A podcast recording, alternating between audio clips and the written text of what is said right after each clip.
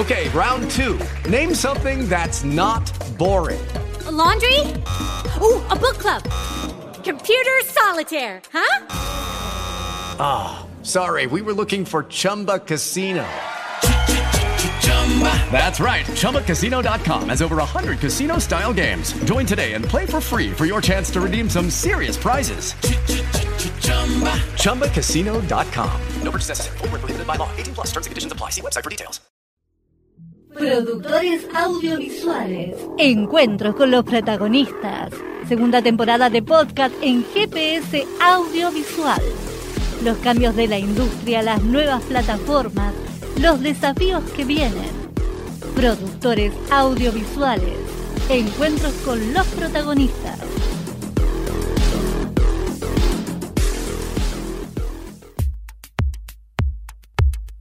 Laura Uberman es productora, guionista y directora. Escribió y dirigió cinco cortometrajes. El último, Instrucciones para Adela, fue ganador del premio de historias breves del INCA. Como productora, obtuvo diversos premios en festivales internacionales con los largometrajes Alanis de Anaí Berneri, Implosión de Javier Van de Kutter y El perro que no calla de Ana Katz. Actualmente está desarrollando su ópera prima El primer verano y la miniserie de ficción Clara en el futuro. Como guionista y productora, la próxima película de Javier Van de Kutter, Tesis sobre una domesticación. La ópera prima de Gastón Margolín, Un mundo pequeño, y set de Julia Solomonov. Laura, ¿qué te decidió a incursionar en la actividad audiovisual? ¿Qué querías ser en principio cuando ingresaste a, la industria audiovisual? Em, bueno, creo que en realidad desde, desde muy chica soy, soy muy cinéfila. Eh, me pasa un poco eso. De hecho, ahora me mudé hace muy poquito y en la mudanza encontré una foto mía que no recordaba. Creo que tengo cinco o cuatro años, con una cámara enorme que era de mi abuelo, eh, filmando. Y, parece, me cuentan que, en esos veranos como que me la pasaba filmando a, toda la familia. Después, no sé, festejaba mis cumpleaños en el cine con amigos o con amigas y eh, no sé, me gustó mucho siempre y quizás en los últimos años del secundario, ahí del, Nacional Buenos Aires al que fui, como empecé a incursionar en algunos talleres que, había extracurriculares en, el colegio de fotografía, de escritura, empecé a, gestionar proyectos que me gustaban, tanto culturales, algunos quizás más políticos en esa época, en el secundario, eh, más militantes. Y no sé, siempre me gustó hacer, me, parece que también fui un poco educada de esa manera. Y bueno, después entré a la Universidad del Cine. Em, y ahí, bueno, conocer gente, vincularme con amigos, amigas, con profesoras, eh, gente que, te inspira un poco eh, a, hacer cortos, a, escribirlos, a veces a dirigirlos, a veces a producirlos. Em, empecé a sentir como, como un placer y también cierta facilidad quizás por, gestionar y, producir proyectos. Produje muchos cortos de, amigas y de amigos en ese entonces y, también dos cortos que, que, escribí, que dirigí, los, produje junto con, otros compañeros. Así que bueno, un poco creo que empezó ahí, eh, como por un placer, por, por hacer cine, por ver cine. Ajá. Eh, ¿Y de qué manera surgió la posibilidad de ser productora? Eh, en realidad, no sé si hay un momento clave que yo sienta como, como que surgió, sino que empecé a producir muchos cortos en la facultad y también hay algo de eso que, se va haciendo como el, del boca en boca, que quizás te convocan a algún proyecto. Eh, Hubo un par de cortos que hice en ese entonces que, les fue muy bien, que fueron al Festival de Cannes y, al Festival de Venecia. Eh, como que, bueno, fue, fue un poco así y, no sé, en algún momento llegó como las, ganas de, involucrarme quizás en, largometrajes, en trabajar con directores y directoras que, admiraba o que, que me gustaba su cine en ese momento. Y bueno, creo que a partir de, eso un poco. No sé si encuentro un momento así específico que diga ahora soy productora, porque también no me siento productora, sino que ah. me siento más cineasta, digamos, o me gusta mucho el, el, el quehacer como oficio del cine. Ajá. Eh, Ahora, bueno, eh, comenzaste a producir en 2011. Ah, sí, no sé. sí, puede este, ser. Me parece que lo tenía ahí, ahí empezó la actividad con los largometrajes, ¿no? Este, sobre todo. ¿Y hay algún patrón o algún tema que te convoque más como productora, alguna forma de, encarar un proyecto que te convoque más como productora para involucrarte en ese proyecto? Eh, bueno, sí, no sé si, si, un patrón, pero generalmente, o, en las películas que trabajé o que me gustaría eh, seguir trabajando, digamos, tienen que ver con, con que me interpelen de alguna manera esas historias, que me parezcan potentes, interesantes, eh, que me interpelen, quiero decir, a través, no sé, no solamente relacionado a lo cinematográfico, sino a lo social, a lo político, que, cuestionen. no sé, como espectadora me gusta mucho salir del cine eh, y quedarme pensando o salir conmovida, movilizada. No sé si, si es mucho transformada, pero como que algo de eso me interesa a la hora de, de encarar un proyecto. Eh, me, gustan ese, tipo de películas. Así que ese sería como un patrón, digamos, como las historias. El tipo de proyectos que te llevan a involucrarte. Sí, sí. Decididamente, como desde la producción, ¿no es cierto? Ahora, ¿y qué influencia tiene la mirada de género en los proyectos que desarrollas? Qué pregunta. Eh, bueno, en realidad no sé si solo los proyectos, creo que, me interesa mm, el cine y también una práctica en la, en la vida, eh, un poco militante, por así decirlo. Eh, no sé, digo, desde lugares más chiquitos o más íntimos, pero que cuestionen un poco las, las, miradas hegemónicas, ¿no? Como que es algo que también intento practicar en, en, la vida misma, lo de la idea de, abrir preguntas, de generar pensamientos, de, abrir una perspectiva y una mirada distinta que no sea la hegemónica, más patriarcal, con la que de alguna manera, que está muy arraigada, digamos, y que de alguna manera fue la que muchos y muchas nos educamos y, y, bueno, y hemos practicado muchos años, como que ahora siento que está el tema sobre la mesa, que, mucho más fuerte, eso me, convoca mucho en los proyectos, en, la vida, en las prácticas, en el pensamiento. Me parece que falta mucho, pero que, esta idea de poder contar las cosas desde otro lugar, poner la cámara desde otro lugar, contar a los personajes con otra perspectiva, con una mirada de género, eh, me, parece que es, es fundamental, no sé, me, me entusiasma la idea de que se pueda seguir pensando desde ese lugar y, generar preguntas y tomarse el tiempo para pensar y, debatir estos temas.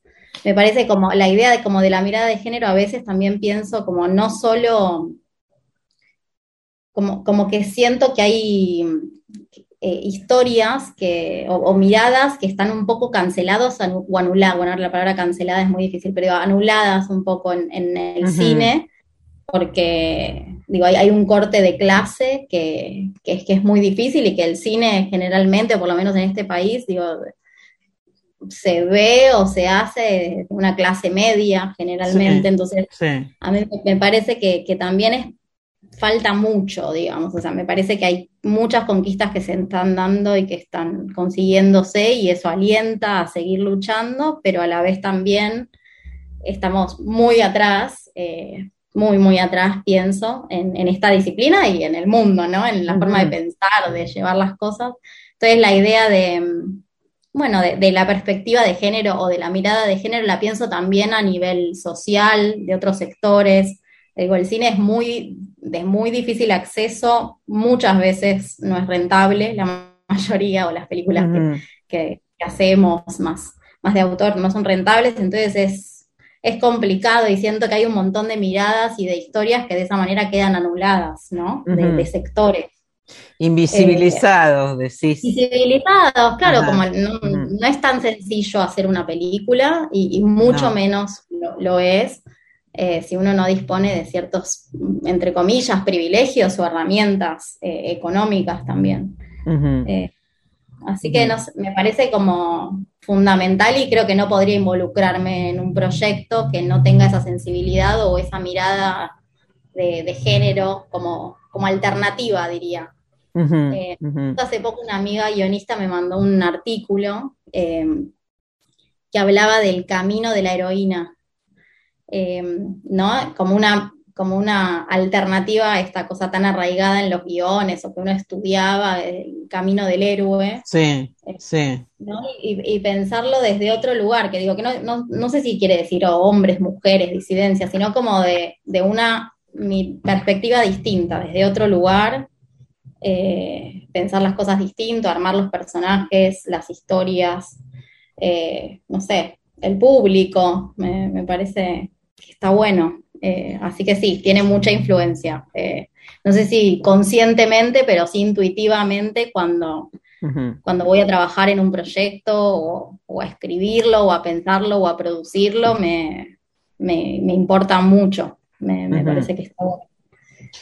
Al punto de llevarte a descartar ese proyecto si no, no ofrece estas aristas que, en las que vos estás, que te interesa desarrollar particularmente como productora?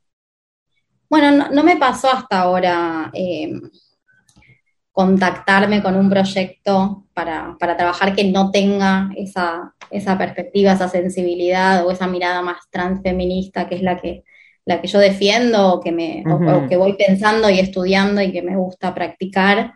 Em, pero creo que en el caso en que, sí, en que aparezca la posibilidad de un proyecto que no, que no comparta esa mirada, no, no me, interesaría involucrarme porque como que es poner mucho de una también hacer cine y, muchos años y en lo particular es un trabajo muy artesanal eh, desde el rol que sea y me parece que necesito que me interpele mucho ese proyecto para, poder encararlo.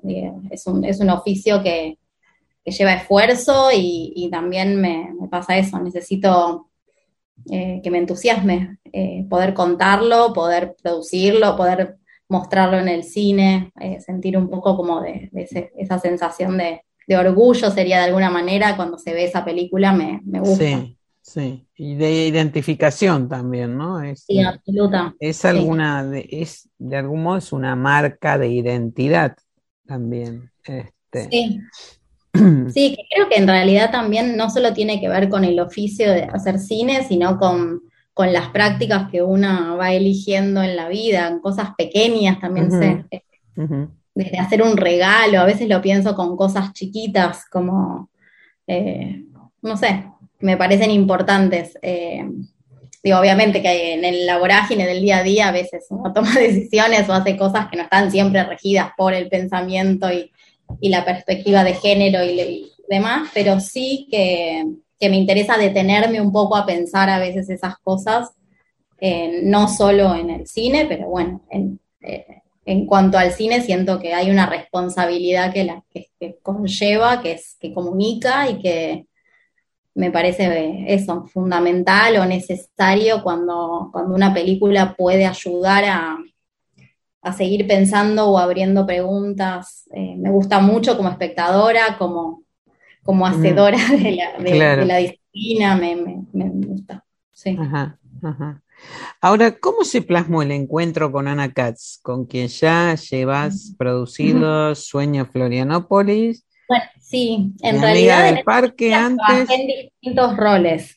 Las, las ah. películas las produjo Campo Cine, eh, yo trabajé en, bueno, como segundo asistente de dirección, en una estuve como de cerca con la coproducción, pero, pero sí las produjeron campo. Eh, estuve muy cerca en el rodaje, muy cerca con Ana. Eh, no, para mí trabajar con Ana es muy inspirador, es una alegría también el encuentro.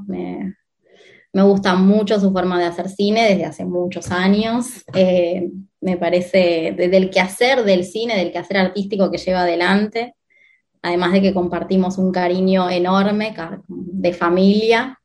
Y bueno, nada, y de entender el mundo, de esas miradas, creo que un poco lo que, lo que decía también, bueno, lo he conversado mucho con ella, eh, con las directoras con las que trabajo. Me interesa mucho y también lo, lo, que, lo que me interesa en lo particular es que estamos muy cerca en el trabajo, pero también lo estamos en la vida, que eso me, me gusta, me, me da gusto estar cerca. Sí, digo, que me puede hacer reír en las películas y hacer pensar en las películas, pero también en un audio de WhatsApp eh, de la vida cotidiana y compartimos y eso, nos acompañamos un poco en, en las cosas. Eh, sus hijos para mí son como sobrinos, así que bueno, eso, todo es muy placentero, es un desafío también con una directora con, esa trayectoria y con esa mirada que admiro muchísimo. Eh, haber, haber acompañado en esta película en particular. El perro que no calla, ¿no? Eh, ahí fue, decididamente tuviste la producción. Ahí encaramos, sí, sí. Eh, sí, de cómo surgió ese proyecto también, digo, para mí es una película que en lo particular lleva eh, como mucha emoción de, detrás, eh, fueron muchísimos años de trabajo, eh, muchísima vida mientras tanto transcurrida, digo, es una, una peli que em, empezó, que pedimos equipos a la facultad a la que fuimos las dos, algo muy pequeño con un grupo de personas que, que admiro muchísimo y que quiero muchísimo y que se comprometieron desde un inicio poniendo su esfuerzo, su laburo, mucho amor por la película. Eh, y que bueno, también al, ser una película que transcurre en tantos años y, demás, lleva mucha vida, la vida a veces tiene cosas alegres y cosas tristes, y esta película también lleva eso, eh, algunas penas. Así que bueno, fue una, una maravilla estrenar hace poquito. Una, no sé, una mezcla de emociones muy, muy fuertes. Me acuerdo que nos sentamos en, la sala del Gomón casi llena en este contexto tan difícil del cine y que eh, fue como impactante estar estrenando una peli después de tantos años, de, esos primeros mates con Ana charlando, eh, a ver, sacar equipos y ver y, quiénes son, bueno, no sé, como fue muy emocionante. las dos sentadas en la última fila, así nerviosas, agarradas de la mano y también muy emocionadas, no sé, fue muy claro, Porque además eh, eh, atravesaron poco más de un año de la, sin ah. estrenar la película. Este, la película anduvo por festivales, arrancó en Sundance, ¿no? Había arrancado. Sí, en Sundance en enero de 2020 y nosotras en el living de Ana tomando un mate y haciendo el, preguntas y respuestas del living eh, con los cascos puestos, con las burbujas de la película. Fue,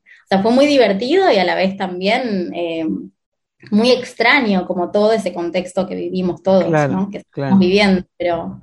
Eh, y acompañar la película todo ese tiempo, hizo un recorrido por muchos países, por muchos festivales increíbles y, y que le fue tan bien y que lleguen las críticas y las, y las no sé, las, eh, los comentarios de, la gente en distintos idiomas o que la distribuidora, Lookbox, la, la, gente de ventas nos mande críticas. Eh, bueno, no sé, fue, fue un proceso muy lindo y también hizo que durara un poco más a veces eh, esto de estrenar la película, si bien fue un sufrimiento, obviamente, no poder mostrarla en cine. Nosotras la vimos en pantalla grande por primera vez en Mar del Plata en este último festival y fue así una emoción enorme, la verdad, poder verla en una sala de cine, ¿no? Que, claro, claro, que, es para lo que fue concebida la película. Sí, sí la verdad que No sé si desde un inicio te digo la verdad, como que en un inicio empezamos a filmar, de hecho, Ana había puesto como un, un título cuando, cuando pedimos equipos en la facultad la primera vez,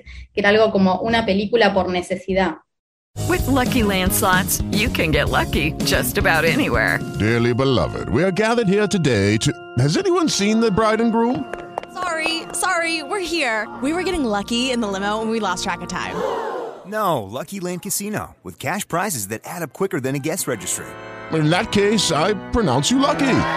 Play for free at LuckyLandSlots.com. Daily bonuses are waiting. No purchase necessary. Void where prohibited by law. 18 plus. Terms and conditions apply. See website for details. Hey guys, it is Ryan. I'm not sure if you know this about me, but I'm a bit of a fun fanatic when I can. I like to work, but I like fun too. It's a thing. And now the truth is out there. I can tell you about my favorite place to have fun. Chumba Casino. They have hundreds of social casino style games to choose from with new games released each week. You can play for free anytime, anywhere and each day brings a new chance to collect daily bonuses. So join me in the fun. Sign up now at ChumbaCasino.com. No purchase necessary. BGW. Void were prohibited by law. See terms and conditions. 18 plus. Y decíamos, como por necesidad de ir, salir a filmar, de volver un poco a esos orígenes de, de los cortos de la facultad, del trabajo en equipo eh, más chiquito, más familiar, a, a, bueno, pues sí, la realizamos con el apoyo del Instituto de Cine y creció muchísimo la película, porque si no, la verdad es que era muy difícil poder hacerla. Eh, bueno, eso, estuvo, fue muy, muy, de mucho aprendizaje para mí esta, esta experiencia, así que, no sé, me, me quedé contenta con el estreno, la verdad. Ahora, eh, ser productora, ¿complementa o interfiere tu carrera como realizadora?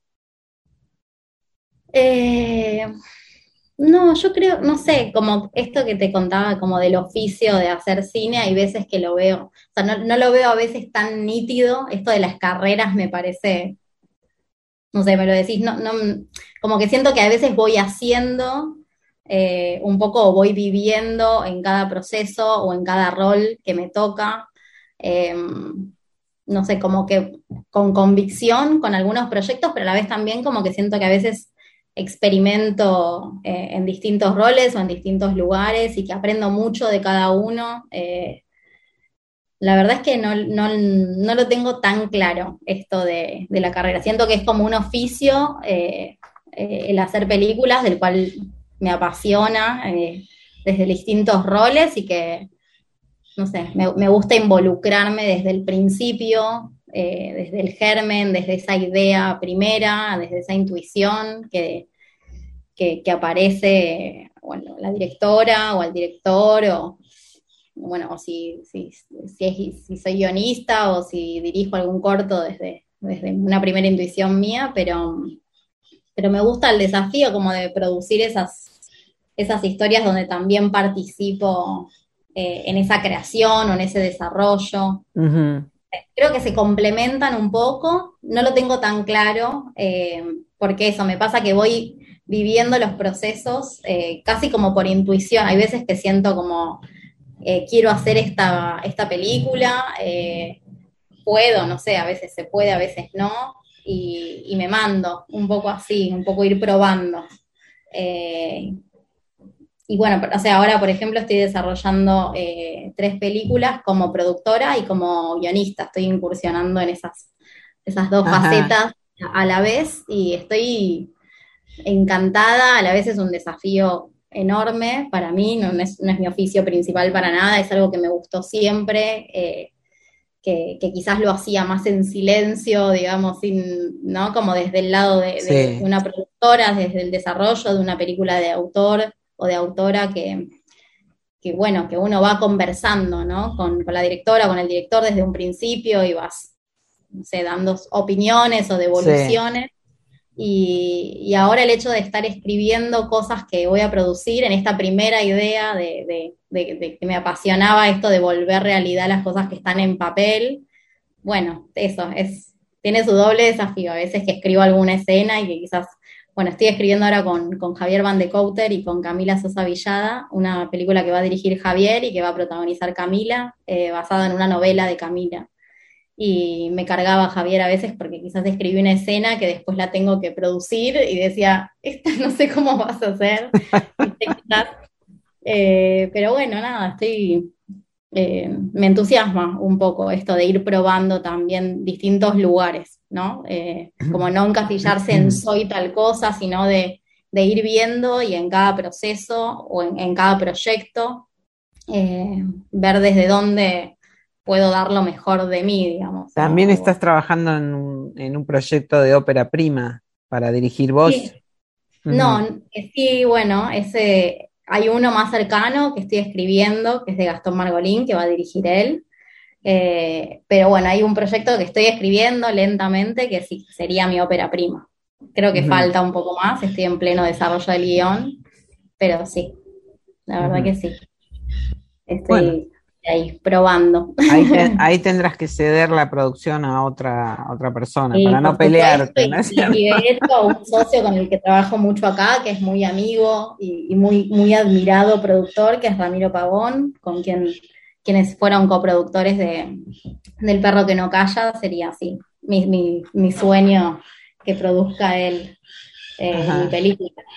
Y, y, también él está preparando una película en algún momento y como la idea de, de trabajar también a veces con amigos o con gente que uno quiere mucho y, y admira mucho su forma de pensar, es eh, lo que me da ganas de seguir a veces, eso me pasa, como Mm. elegir los proyectos también, eh, más allá de, de- de lo que me interpele, de, la historia o de, lo que cuestionen, también por, por la gente con la que uno trabaja, me parece que es re importante eso. Y también es un privilegio a veces poder elegir, ¿no? Con quién uno Claro. trabaja y con quién no.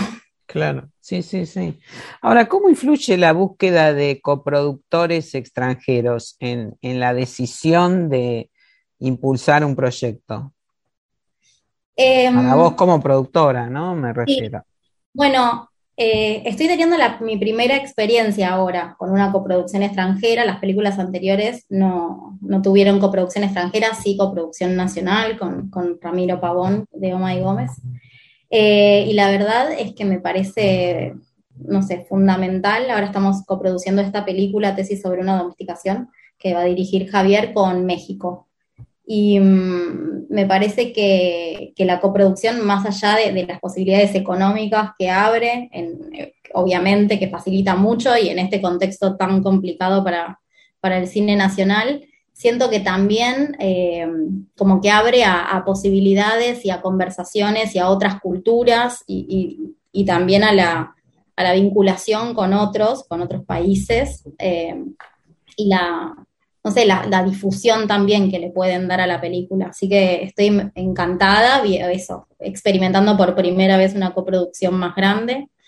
Eh, y bueno, y ahí voy. Me, me parece que, que está bueno abrir. Me parece que está bueno siempre armar comunidad en el cine, que siempre es trabajo de equipo. El hecho de, de, mm, de coproducir con otros países me parece que suma muchísimo a las películas. Eh, así que bienvenido. Estoy Pero ahí. también, también incorporás otros territorios, ¿no? Que te abre a esa posibilidad.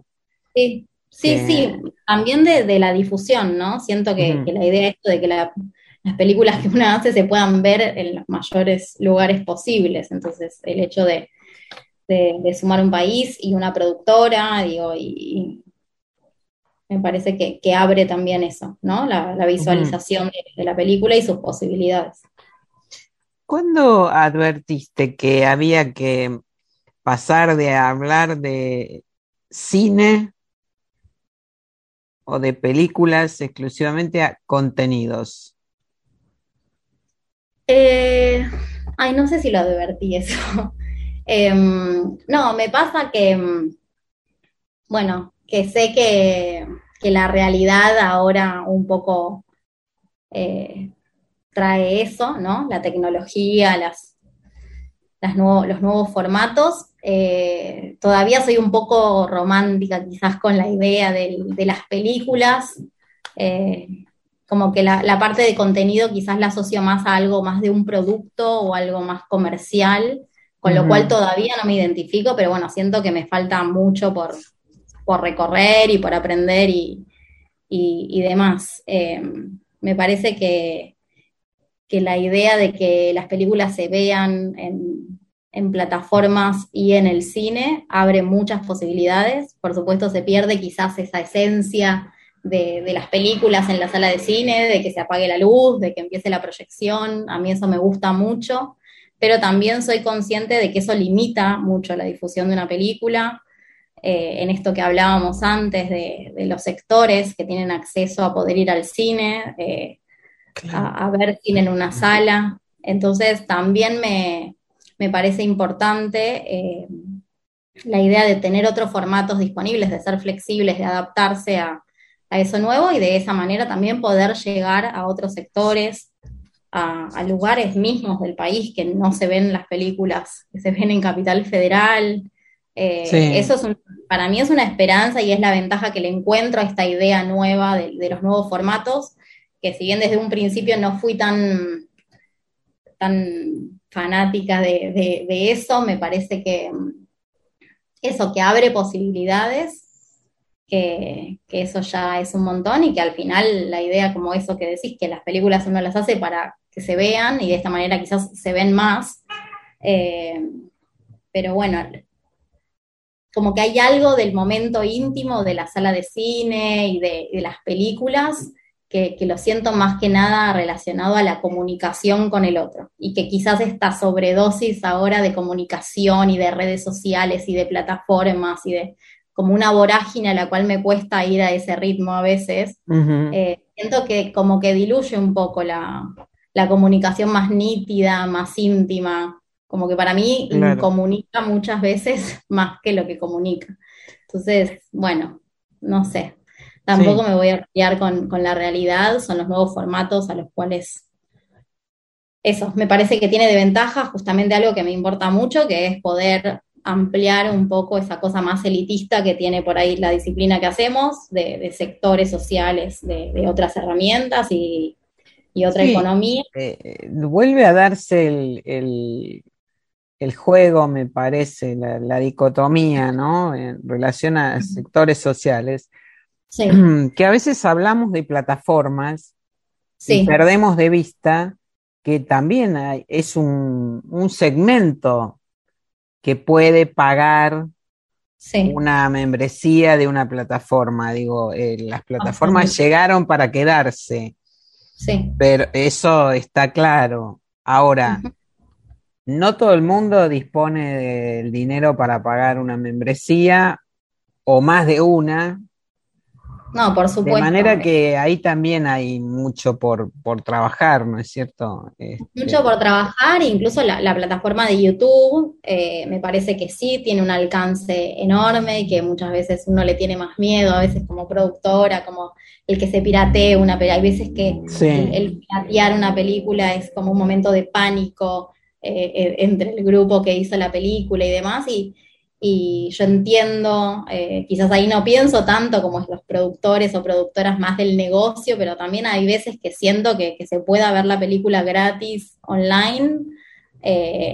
Bueno, es, es llegar a, a, un montón de lugares que quizás no lo es, a través de Netflix, a través de Amazon, a través de otros lugares, incluso en YouTube, me parece que, que hay un momento donde las películas deberían poder estar eh, accesibles para todos. Al, al menos me, me, parece interesante pensarlo o armar algo, bueno, por esto que vos decís, ¿no? Como que el cine, la sala de cine eh, limita mucho eh, el público, pero a la vez también las plataformas y esas membresías también lo hacen. Bueno, el capitalismo sí. en sí, ¿no? Deja fuera mucha gente. Claro, estamos hablando de una realidad de, de, de, del mundo capitalista, ¿no es cierto? Sí, este, sí. Ahora, eh, ¿Vos crees entonces que eh, el escenario que se plantea es la convivencia entre las plataformas y las salas de cine? Que va a haber una que... convivencia, que no que el cine va a desaparecer. Yo creo que sí, que, que es lo, lo, que está sucediendo, lo que también habilitó mucho la pandemia. A mí me parece que el cine o, digo, fue un acompañamiento eh, para mucha gente, ¿no? Eh, o, sí. Bueno, YouTube, digo, todo este tiempo, eh, y me parece que es importante desde el arte, desde la cultura, también poder eh, facilitar eso. Y bueno, eso, y no dejar afuera, me parece que eso es re importante desde nuestra disciplina pensarlo. Está ahí, es, es, muy chiquito el, el mundo de, de, de, nuestra disciplina y, y, estaría buenísimo ampliarlo. Eh, seguro, me parece que, uh -huh. que, sí, que está bueno que sea una convivencia, y de esto incluso también que eh, de, del cine de entretenimiento o del cine de, de arte o de autor, me parece sí. que esa hay que eliminarla un poco y pensar cómo tiene, cómo definir ese entretenimiento, ¿no? Como que lo que entretenga por ahí pueda hacer, hacer pensar, movilizar, conmover claro. una película, ¿no? Que, que se puedan empezar también con las plataformas y las salas de cine, también se puede empezar a borrar esa línea de que el cine arte es un nicho chiquito para ciertas personas y demás, y no subestimar al público y poder hacerlo parte de que el entretenimiento también tenga que ver con quedarse pensando, que te entretenga eh, una película que te conmueve, que te interpela, que te cuestiona cosas. Eh, creo que estaría buenísimo, o sea, no sé si existe o no esa, esa dicotomía, pero estaría buenísimo empezar a, a borrarla, ¿no? Que, en lo personal pienso que sí, este, que eh, todo, todo es entretenimiento. Sí. Eh, y que el entretenimiento no tiene por de que sea de autor, comercial, no comercial, eh, todo tiene que ser entretenimiento, porque si no dejamos afuera al espectador. Y entretenimiento entendido como algo que, que convoca, ¿no es cierto? Que interpela, que genera. Eh, Para mí hay que borrar la idea de que el entretenimiento subestime al espectador. Eso sí, como que hay un cierto cine que quizás subestima un poco al público, que ese es el que a mí no me parece constructivo, no lo elijo, no.